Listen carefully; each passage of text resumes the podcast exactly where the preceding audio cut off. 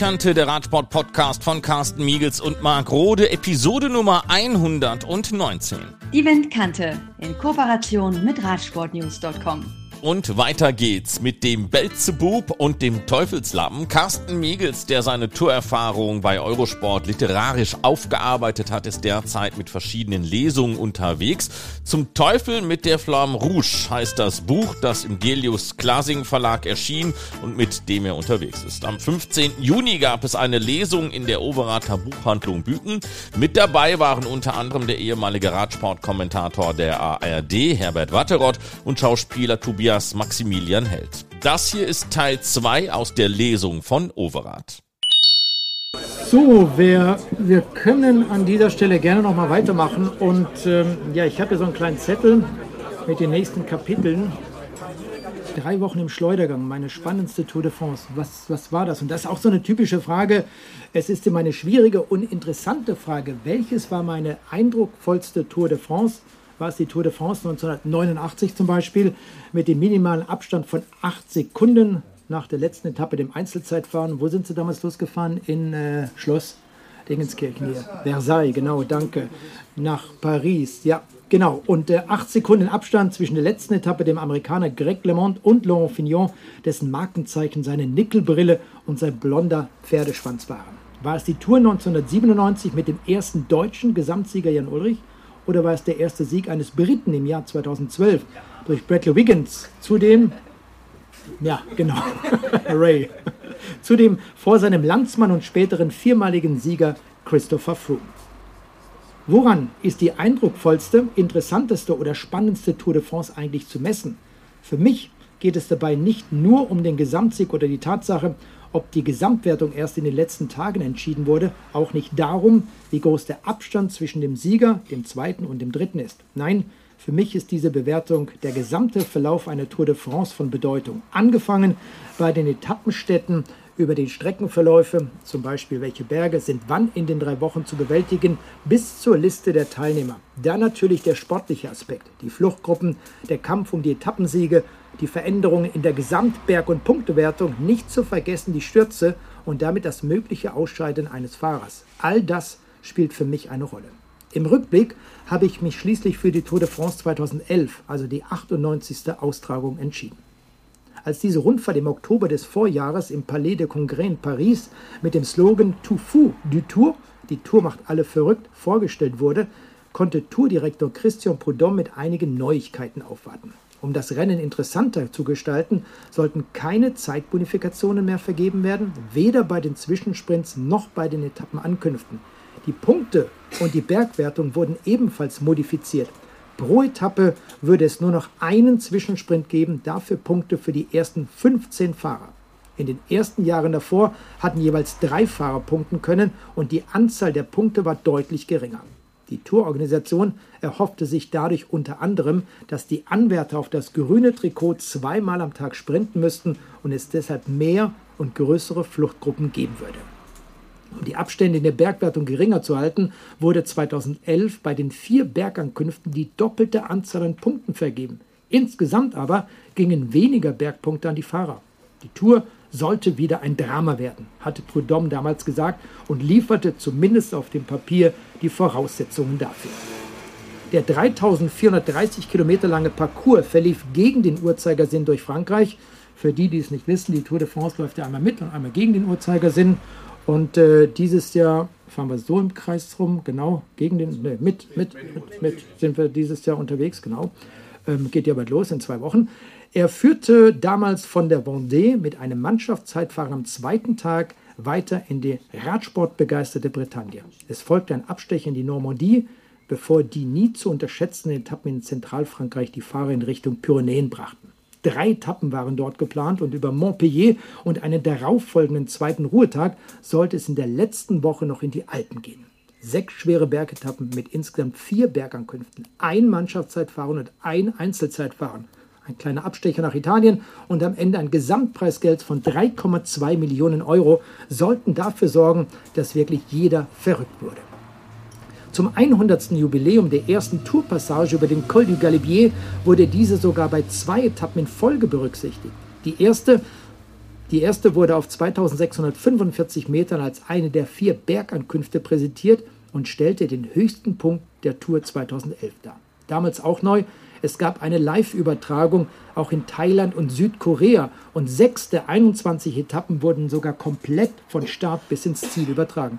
Wenn man sich mal vorstellt, das war 2011, da wurden sechs Etappen komplett übertragen und heute machen wir 21 Etappen von Anfang bis Ende, ohne irgendwas drüber nachzudenken. Das ist äh, völlig selbstverständlich. Die Jubiläumstour begann mit einer kleinen Kuriosität. Gestartet wurde die erste Etappe in La Barre de Mont und von dort aus auf die Atlantikinsel Ile de Noirmoutier zu gelangen, um schließlich über die Passage du Gois, ein kleines 4,5 Kilometer langes Sträßchen, das durch den Atlantik führt und nur bei Ebbe befahren werden kann, das Ziel auf dem Festland am Mont des Alouettes zu erreichen. Die ersten Kilometer wurden dieses Mal neutralisiert gefahren, damit es auf dem glitschigen Belag der Passage du Gois nicht wie 1999 zu einem Massensturz kam. Damals äh, habt ihr vielleicht auch noch zum Teil die Bilder im Kopf. 99 gab es diesen Massensturz, in den unter anderem Alex Zülle verwickelt war. Lagen alle dort äh, im Meer drin, in der Nordsee im Endeffekt und äh, sah grauenhaft aus. Ähm, ja, mache jetzt einen kleinen Sprung, was diese Tour de France 2011 betrifft und äh, kommen dann eigentlich schon in die Alpen und da sind es die nächsten drei Tage, die dort also die versprochene Sprengkraft beibehalten sollten. Denn Alberto Contador hat damals gesagt, äh, er versprach am zweiten Ruhetag, dass es Explosionen geben würde und die Tour de France würde nochmal auf den Kopf gestellt werden. Und das hat eben Alberto Contador mit äh, anderen versucht, dann in der letzten Woche in den Alpen umzusetzen. Der kleine Abstecher ins italienische Pinerolo brachte zwar nicht viel Veränderung, aber Alberto Contador griff bei dieser ersten Alpenetappe am Col de Montgenèvre und dem Anstieg nach Sestriere erneut die Schleckbrüder an. Gemeinsam mit seinem Landsmann Samuel Sanchez fuhr Risikobereich in die letzte Abfahrt des Tages im Piemont hinein und wurde erst auf der Zielgeraden wieder gestellt. Der einzige mit Zeitverlust war dieses Mal Thomas Vöckler im gelben Trikot, denn genau in der von Andy Schleck als zu gefährlich kritisierten Abfahrt versteuerte sich der Führende in der Gesamtwertung und kam, mit einem kleinen, kam in einem kleinen Vorhof zu stehen. Vöckler verteidigte zwar erneut das Trikot, dieser Fehler kostete ihn aber 27 Sekunden. 100 Jahre war es her, dass der Col du Galibier zum ersten Mal im Rahmen einer Tour de France befahren wurde. Dieses Jubiläum sollte im Rahmen der 18. Etappe zwischen Pinerolo und dem Col du Galibier gefeiert werden. Mit den Passagen des Col d'Aniel und des Col d'Isoire bot sich den Schleckbrüdern die vorletzte Chance, in ihrem Spezialterrain, den Bergen, Zeit gut zu machen und Geld zu übernehmen. Die Vorjahresfrist am Col du Tourmalet, auch dort wurde die erste Überquerung vor 100 Jahren gefeiert holte sich Andy Schleck durch einen frühen Angriff als Solist den Etappensieg. Sein älterer Bruder Frank kam als Zweiter ins Ziel, gefolgt von Cardell Evans, Ivan Basso und Thomas Vettler. Einzig Contador verlor den Anschluss an die Besten und dadurch sogar eine Position in der Gesamtwertung. Thomas Vettler konnte seine Gesamtführung im höchsten Etappenziel der Geschichte der Tour erneut verteidigen. Sein Vorsprung war aber inzwischen auf 15 Sekunden geschrumpft. Andy Schleck lag in Schlagdistanz, um Gelb kurz vor dem Ziel in Paris zu übernehmen. Am drittletzten Tag ging es auf nur 109 Kilometern erneut über den Col du Galibier, allerdings von Mondana aus und von dort über den Col du Telegraph, dann weiter in Richtung Ziel nach Alpe d'Huez zur vierten und letzten Bergankunft. Später sagte Thomas Vöckler im L'Equipe-Interview, mit klarem Kopf würde ich sagen, dass ich den zweiten Platz am Col du Galibier verloren habe. Ich hätte nicht versuchen sollen, Alberto Contador und Andy Schleck unter allen Umständen zu folgen. Was war geschehen? Im ersten Anstieg des Tages hinauf zum Col du Telegraph war Vöckler dem Angriff von Contador und dem ihm nachsetzenden Andy Schleck nach kurzem Zögern gefolgt, schaffte es im Gegensatz zum Luxemburger aber nicht aufzuschließen und wurde wieder eingeholt. Diese Aktion musste der Europcar-Leader im Schlussanstieg nach Alpe d'Huez Tribut zollen und verlor als 19. über zwei Minuten auf die Schleckbrüder und Cadell Evans. Auch die Tatsache, dass sein Teamkollege Pierre Roland als zweiter Franzose und 25 Jahre nach Bernayneau in diesem Wintersportort gewinnen konnte, tröstete ihn nicht über den Verlust des gelben Trikots hinweg. Vor dem abschließenden Zeitfahren in Grenoble übernahm Andy, gefolgt von seinem Bruder Frank Schleck und Cadell Evans, die Gesamtwertung. Auf Platz 4 folgte mit einem Abstand von etwas mehr als zwei Minuten nach zehn Tagen im Gelb, wie im Jahr 2004, Thomas Vöckler. Zeitfahrspezialist Tony Martin siegt im einzelnen Einzelzeitfahren dieser Tour mit nur sieben Sekunden Vorsprung auf den Chef der amerikanischen BMC-Mannschaft, Cadell Evans. Der wiederum hielt sich mit deutlichem Vorsprung die beiden Schleckbrüder vom Hals und verbesserte sich auf Rang 3, von Rang 3 auf 1. Einen Tag vor dem Ende in Paris trägt somit Cadell Evans mit einem Vorsprung von 1 Minute 34 auf Andy Schleck und dessen Bruder 2 Minuten und 30 Vorsprung, dessen Bruder 2 Minuten und 30 Sekunden vor Rückstand aufweist. Der Australier ist bei der Siegerehrung mit seinen 34 Jahren und 160 Tagen der älteste Gewinner nach dem Zweiten Weltkrieg und der erste Fahrer aus Down Under, der die Tour de France gewinnt.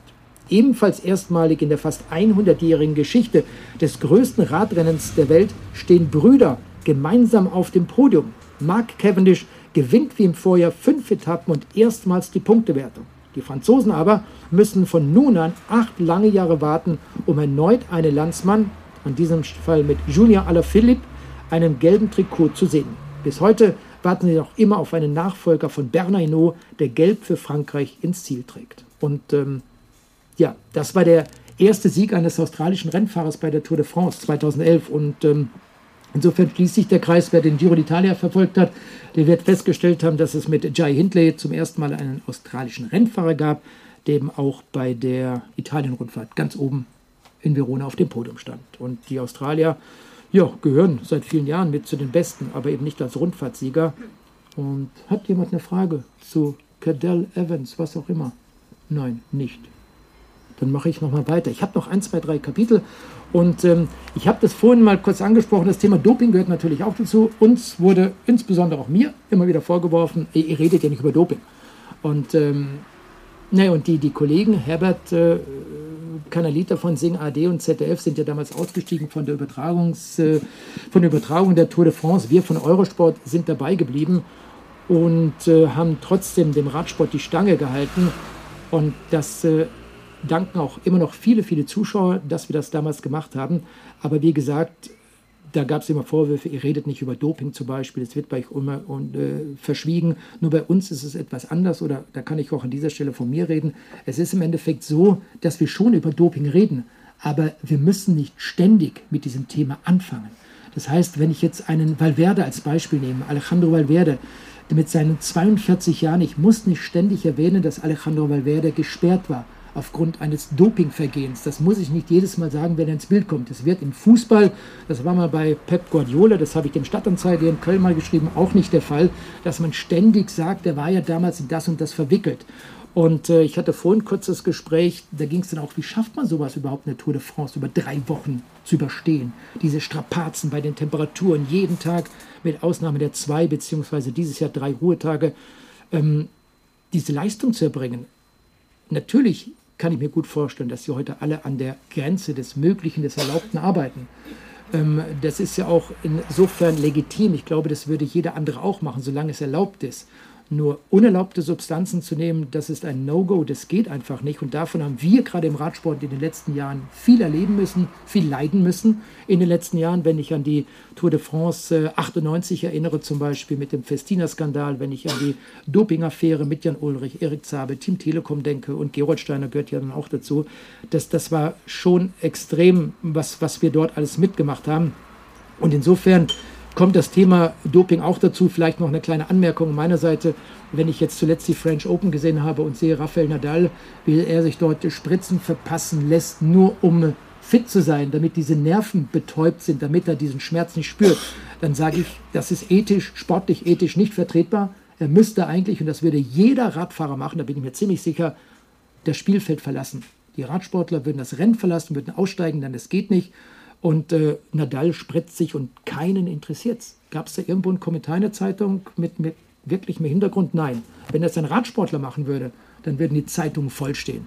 Der macht das mit Spritzen, nur damit er die Schmerzen nicht spürt.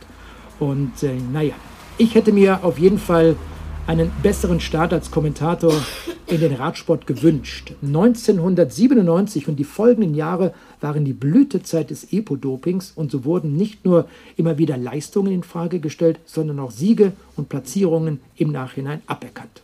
Bei meiner ersten Tour 1997 war ich viel zu sehr mit dem Mythos Tour de France beschäftigt, um intensiv das Thema Doping einzusteigen.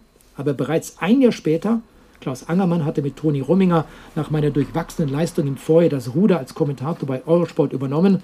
Das ist das, was ich vorhin mal gesagt habe, weil ich mehr schlecht als recht war. Kam dann Klaus Angermann und hat dann für bis äh, 2001 äh, noch kommentiert, genau bis September oder bis, bis August 2001. Dann war ich da derjenige wieder, weil Klaus nicht mehr gearbeitet hat für Eurosport. Und während dieser Tour de France 1998, weil Klaus Angermann kam, bestand mein Job darin, aus der Sendezentrale in Paris grafische Einblendungen zu erläutern und das eine oder andere Interview zu übersetzen. Schon einige Tage vor dem Start in Dublin wurde der Betreuer Willy Vogt vom französischen Festina-Team in Nordfrankreich auf dem Weg zum Grand Depart in Irland verhaftet. Die 85. Tour de France ging weniger durch den Zweikampf zwischen Marco Pantani und Jan Ulrich um den Gesamtsieg in die Geschichte ein, als durch Verhaftungen, Verhöre, Fahrerstreiks, den Rückzug ganzer Teams, das Auffinden von Dopingpräparaten und schließlich durch die Festina-Affäre.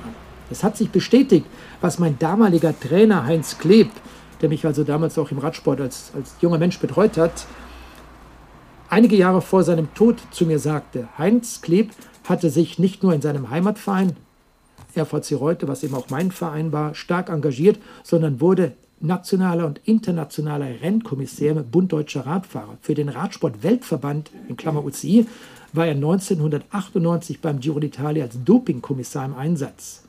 Dopingkommissar, wenn ich das nur kurz erläutern kann, das sind die Leute, die dann die Rennfahrer beobachten, wenn sie ihren Urin abgeben.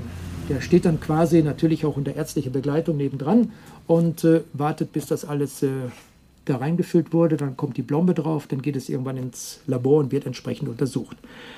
Und er sprach damals mit mir über die Praktiken einiger Mannschaften und Fahrer während der Dopingkontrollen und berichtete, dass ihm mehrfach in unterschiedlicher Form gedroht worden war für den Fall, dass er Rennfahrer auffliegen lasse.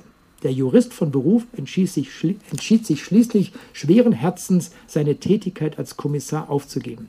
Vielleicht noch dazu, er war dann beim Giro d'Italia, es gab damals ein Einzelzeitfahren und er hat mir das damals so erzählt, was jetzt hier nicht drin steht. Er wurde eben auch mal, äh, ja, im Endeffekt äh, darauf hingewiesen, du pass auf, wenn sowas nochmal passiert, wenn du irgendwie so zutiefst hier hinter die Kulissen blickst, dann fliegst du raus. Und er hatte damals ein Fahrrad mitgenommen zum Giro d'Italia, weil er zwischendurch mal Radfahren wollte und äh, bat dann eine Mannschaft im Festina an dieser Stelle, ähm, dieses Fahrrad mal kurz von A nach B mitzunehmen. Und die haben das äh, Fahrrad dann irgendwo zwischendurch äh, stehen lassen. Bitte. Könnten Sie mir ein Autogramm geben? Ich muss nämlich fahren. Ich habe ja, klar. nicht vergessen, ich musste bis nach Köln. Bis nach Köln? Ja, tut mir, das wäre aber. Ich möchte mich bei Ihnen bedanken. Gerne doch. Sie machen das gut und Danke. einfach nur ein Autogramm. Das wollte ich jetzt. Oh, danke schön. so. Vielen Dank auch. Ich danke. Viel Spaß. Kommen Sie gut nach Hause. Und äh, schönen Gruß an den äh, Monsieur Leclerc. Leclerc. Mach ich. Danke. Ich spreche ihn morgen wieder. Mach ich. Danke. So. Schön. Ja, und der Jurist vom Beruf, Heinz äh, war Rechtsanwalt, wie gesagt, ähm, entschied sich schließlich schweren Herzens, seine Tätigkeit als Kommissar aufzugeben. Die nachfolgenden Ermittlungen der Polizei und Staatsanwaltschaft in Frankreich haben die Machenschaften einiger Teams und Sportler aufgedeckt und sie keineswegs besser aussehen lassen, sondern das Bild bestätigen. Seit der Tour 1998 ist mein Blick auf Leistungen, Siege und Rennfahrer ein anderer. Ich würde heute sagen, ich kenne meine Pappenheimer und Leistungssteigerungen, die nicht nachvollziehbar sind, sollten stets in Frage gestellt werden. Ich erinnere mich noch sehr gut an die Tour de Romandie 2003, als der Spanier Francisco Perez im Trikot der portugiesischen Milaneser MSS Mannschaft zwei schwere Etappen in Folge gewann. Der erste Sieg gelang Perez nach einem beeindruckenden Solo in Leukerbad.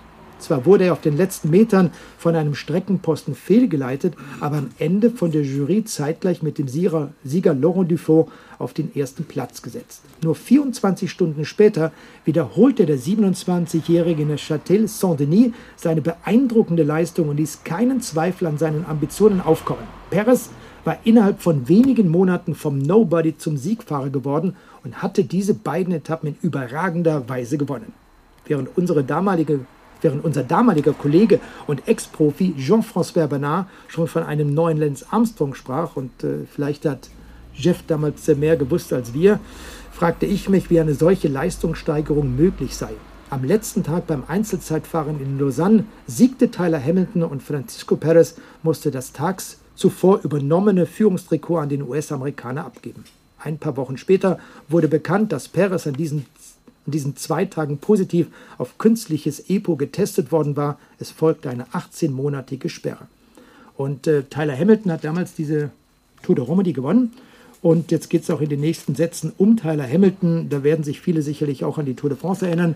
Als Tyler Hamilton gleich zu Beginn der Tour de France gestürzt war, hatte sich ein Bänderriss, äh, ein Haarriss zugezogen im Schulterbereich, im Schulterblatt und ist damals eben auch durch die Pyrenäen gefahren, war noch Vierter in der Gesamtwertung und jeder hat sich gefragt, wie geht sowas? Und äh, er wurde zwar nicht dort sofort disqualifiziert, beziehungsweise die, die Plätze aberkannt oder der Sieg dieser Etappe, sondern äh, ein paar Wochen später, als er dann das Einzelzeitfahren bei den Olympischen Spielen gewonnen hat. Und ähm, ja, ein weiterer, der mich damals sehr beschäftigt hat, war natürlich Floyd Landis, der logischerweise nicht fehlen darf, wenn es um das Thema Doping, Doping geht. Ich habe allerdings, muss ich auch sagen, Lance Armstrong nicht dazu genommen, hatte ich irgendwie keinen Bock drauf. Ne?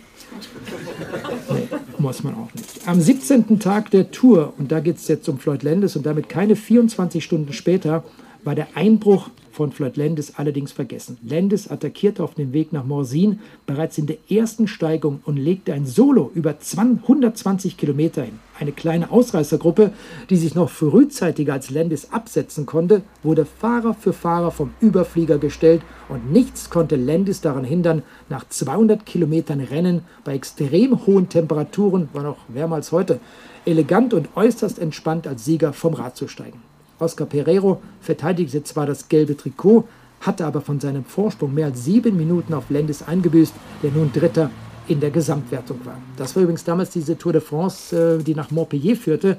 Da hat Jens Vogt zu einer Ausreißergruppe gehört, die haben eine halbe Stunde Vorsprung gehabt und äh, Vogt hat damals diese Etappe gewonnen und Oscar Pereiro aus Spanien für Phonak am Start übernahm damals das gelbe Trikot. Ich jedenfalls stand diesem Höllenritt sehr kritisch gegenüber und schickte meiner Partnerin, das war damals nicht Simone, das ist jetzt meine Frau, via SMS eine Mitteilung. Das kann nicht sein, das ist unmenschlich, das ist Betrug. Und das habe ich damals wirklich abgeschickt. Ich verstand die Welt des Radsports nicht mehr.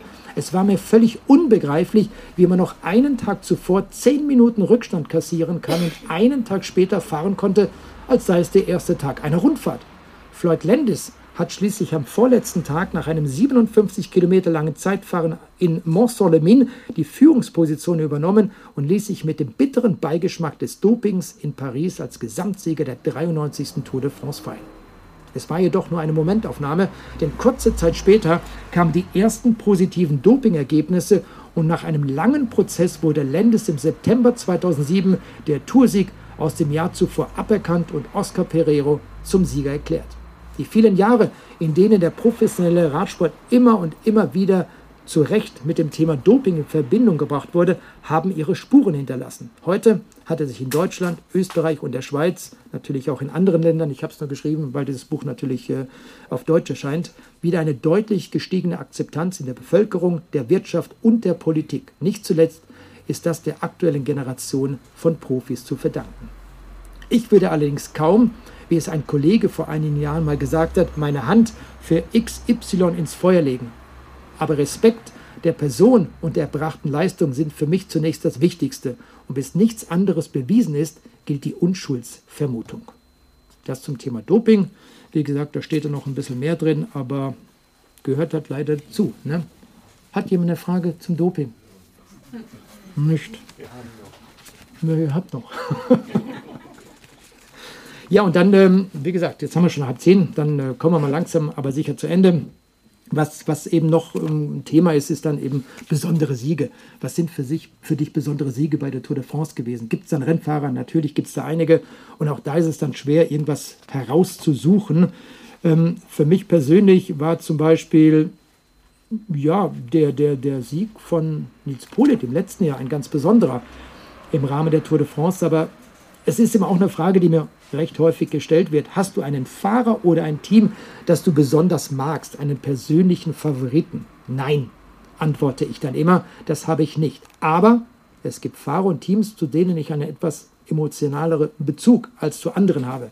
Und wenn es um besonders haften gebliebene Siege geht, so ist für mich vor allem die Art wie es jeweils dazu gekommen ist, von Bedeutung. Wie an anderer Stelle bereits berichtet, war ich mir 1997 der Tragweite der historischen Solofahrt von Jan Ulrich nicht recht bewusst. Als Tourneuling war ich zu sehr mit den täglichen Aufgaben und Erlebnissen beschäftigt. Ich konnte diesen Sieg und Ulrichs Sprung in das gelbe Trikot daher auch nicht mit den entsprechenden Emotionen begleiten. Heute, über 20 Jahre später, wäre das eine völlig andere Situation. Grundsätzlich bin ich schon ein sehr emotionaler Mensch und da ich selbst aus dem Radsport komme, kenne ich die Leiden der Sportler und Sportlerinnen und kann mich daher gut in ihre Lage versetzen. Ob es ein Defekt, ein Sturz oder ein Sieg bei einer Touretappe oder jedem x-beliebigen Radrennen ist, Emotionen gehören zum Sport dazu und wir als Kommentatoren sollten diese Emotionen und Leidenschaft auch weitergeben. Es gibt auch sicher Kollegen, die in besonderen bestimmten Situationen ziemlich patriotisch sind. Ich finde, im Sport sollte einfach der Bessere gewinnen. Und jetzt komme ich zu so einem, zum Teilstück zum Beispiel.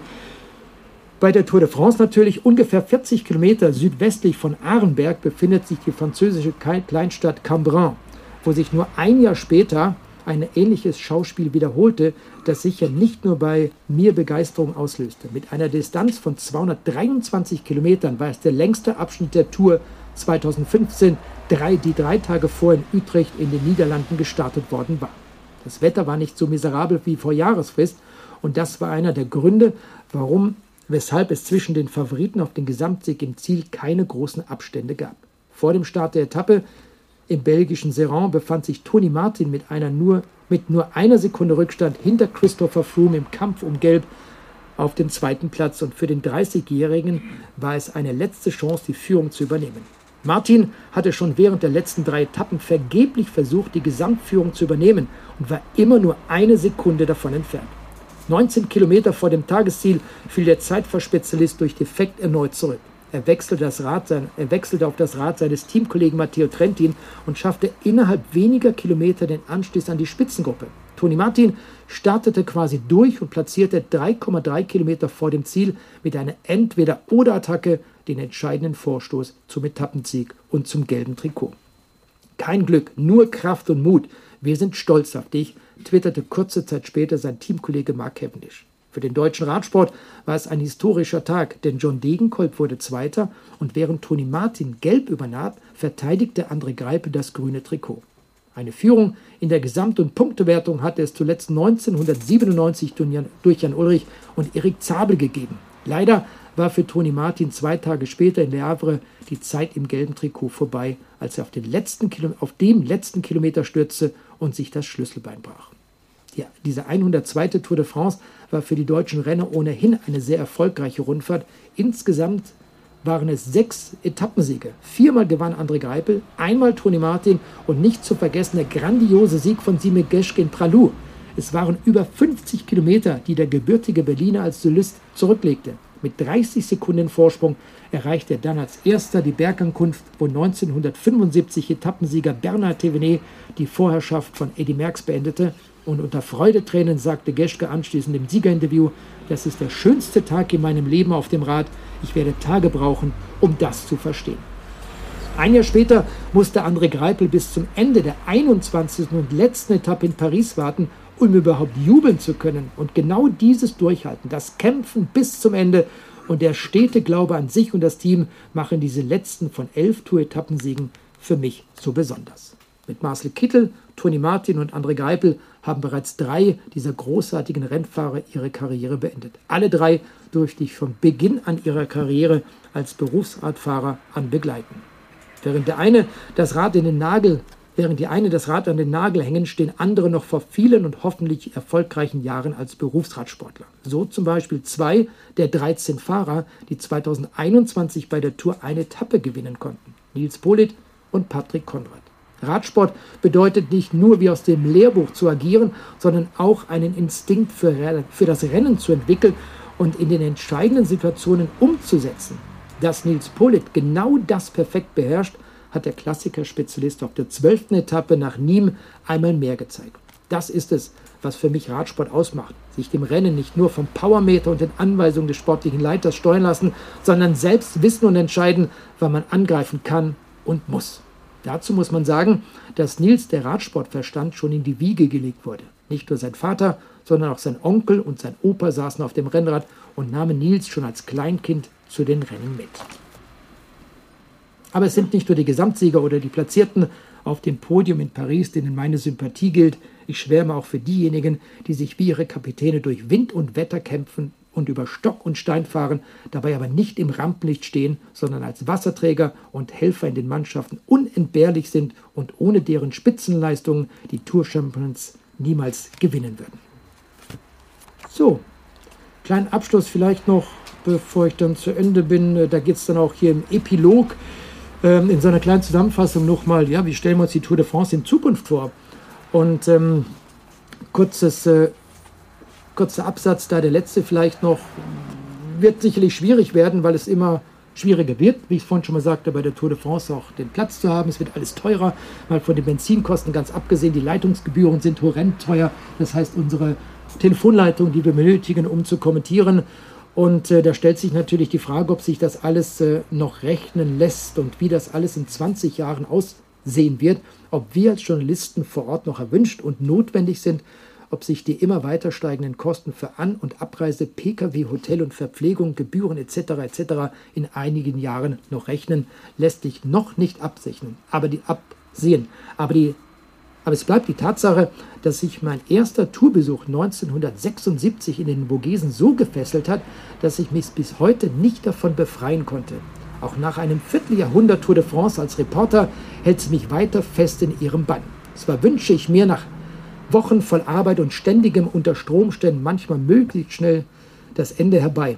Aber ist es dann endlich da, kann ich jetzt bis zum nächsten Grand Depart kaum abwarten. Insofern kann ich die Franzosen und ihre Liebe zu Tour de France nur allzu gut verstehen. Vive le Tour.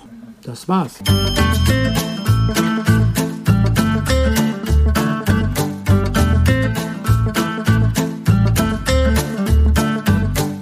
Und das war die 119. Episode der Windkante. Alle unsere Ausgaben gibt es zum jederzeit nachhören und reinhören, auch auf unserer Webseite windkante.org.